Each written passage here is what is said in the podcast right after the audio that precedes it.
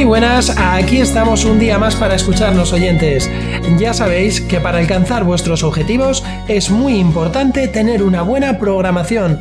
Cuando cumplís con ella y llegáis con nota, os sentís muy bien y realizados. Pero, ¿y qué pasa cuando lo hacemos bien, pero aun con todo el esfuerzo del mundo no llegamos? Pues que generalmente nos sentimos frustrados, impotentes y un poco desanimados. Nos castigamos con esas sensaciones por no haber cumplido nuestros objetivos y estas sensaciones lo único que hacen es que dejemos de creer en nosotros mismos con el tiempo.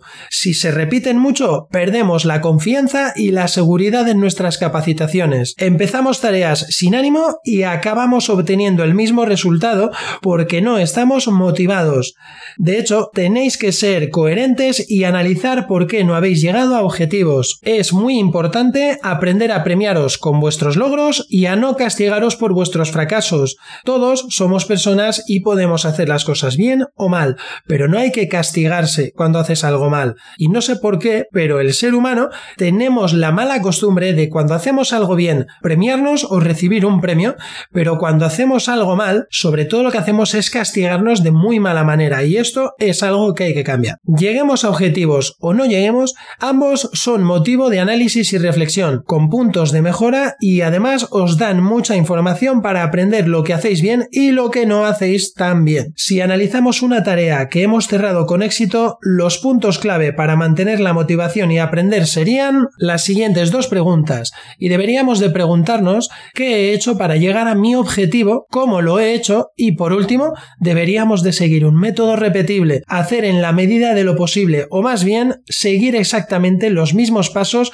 cuando comencemos otras tareas para que nos vaya igual de bien. Si respondiendo a las dos preguntas, por poneros un ejemplo, el resultado es que has estado muy concentrado en tu tarea y no has permitido que nada ni nadie te distraiga, además has calculado el tiempo que ibas a necesitar para hacerla y te has ajustado a ese tiempo para alcanzar tu objetivo y como resultado has logrado tu propósito, simplemente deberías de repetir el mismo método que sabes que a ti te funciona tan bien. Por eso hay veces en las que sentís que sois súper productivos porque trabajáis con un método que creo que muchas veces lo hacemos desde el subconsciente, pero la cosa es que estáis on fire y nada ni nadie os saca de vuestro camino. ¿Y cómo deberíais analizarlo en el caso contrario, en el caso de no llegar a vuestros objetivos?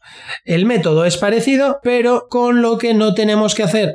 Las preguntas serían, ¿qué he hecho que me ha impedido llegar a mi objetivo? ¿Cómo lo he hecho? Y por último, lo que deberíamos es de corregir el hábito y por supuesto no volver a repetirlo. Analizamos las dos preguntas para que podáis entender un poquito mejor la diferencia entre la respuesta de cuando llegamos a objetivos y de cuando no. En respuesta a la primera pregunta, cuando me he puesto con la tarea no estaba motivado, no me apetecía para nada y además lo único que quería era ver más la tele. O también os puede pasar que, que os digáis pues me he entretenido con el teléfono móvil y he postergado la tarea para más tarde. O lo que suele ser en comprimido que me gusta tanto esta palabra que es un poco compleja procrastinar la tarea para más tarde. Lo que has hecho es procrastinar la tarea para más tarde.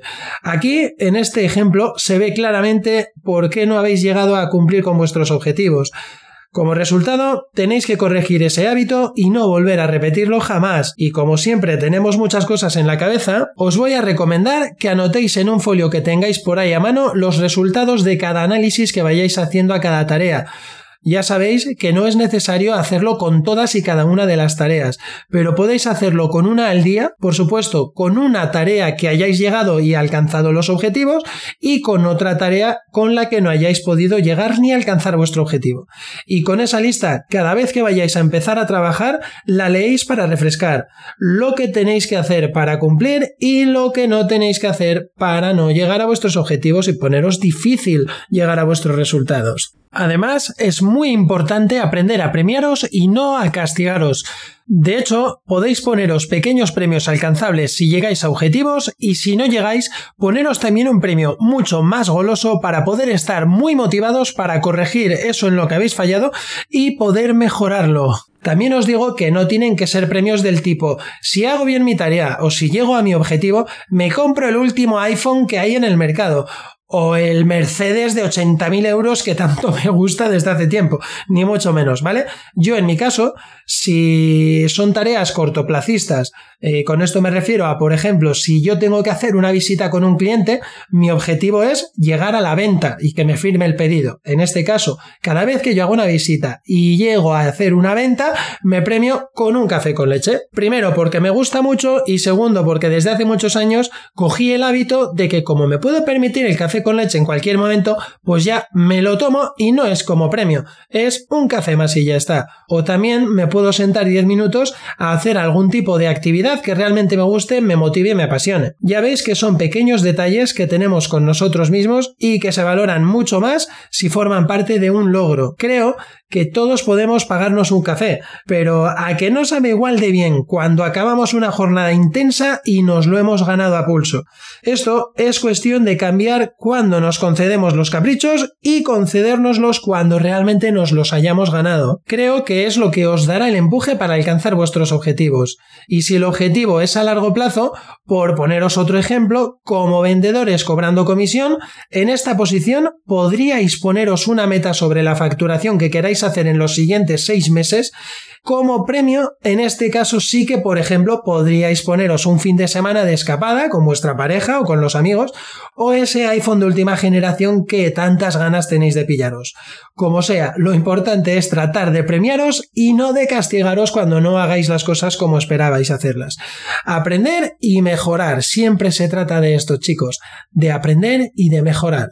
Y bueno, esto es todo por hoy amigos. Os recuerdo que ya podéis disfrutar de mi podcast en un montón de canales que he abierto hace no mucho el blog, eh, perdón, mi web barra blog en donde podéis eh, compartir vosotros conmigo vuestra opinión. Tenéis la sección de notas donde podéis leer la nota in situ y que abajo de la nota podéis descargarosla de forma completamente gratuita. Que os dejé la página enlaces donde podéis escuchar el podcast desde la plataforma que más os guste y por supuesto en la página de feedback podéis mandarme todas esas preguntas, dudas, opiniones, sugerencias que tengáis para darme. Os recuerdo que el nombre de la web barra blog es comercio y emprendimiento.business.blog que además en cada episodio os dejo en la descripción el enlace directo para que no se os complique mucho que mi inglés es un poquito malo, lo sé. Y como siempre, os animo por favor a dar me gusta y 5 estrellas al episodio si realmente os ha gustado. Ya sabéis lo mucho que me ayudáis porque esto me ayuda a ir subiendo poco a poco en las listas de reproducción y a que cada día lleguemos a más gente con la que compartir este contenido y poder ayudarles. Recordad que con esta me estáis dando un empujón de motivación extra brutal que me ayuda muchísimo aquí a estar con vosotros, a seguir creciendo para vosotros y que por supuesto pueda seguir haciendo con tanta ilusión y alegría este contenido cada día para vosotros. Así que millones de gracias. Mañana nos volvemos a escuchar. Un fuerte abrazo. Chao.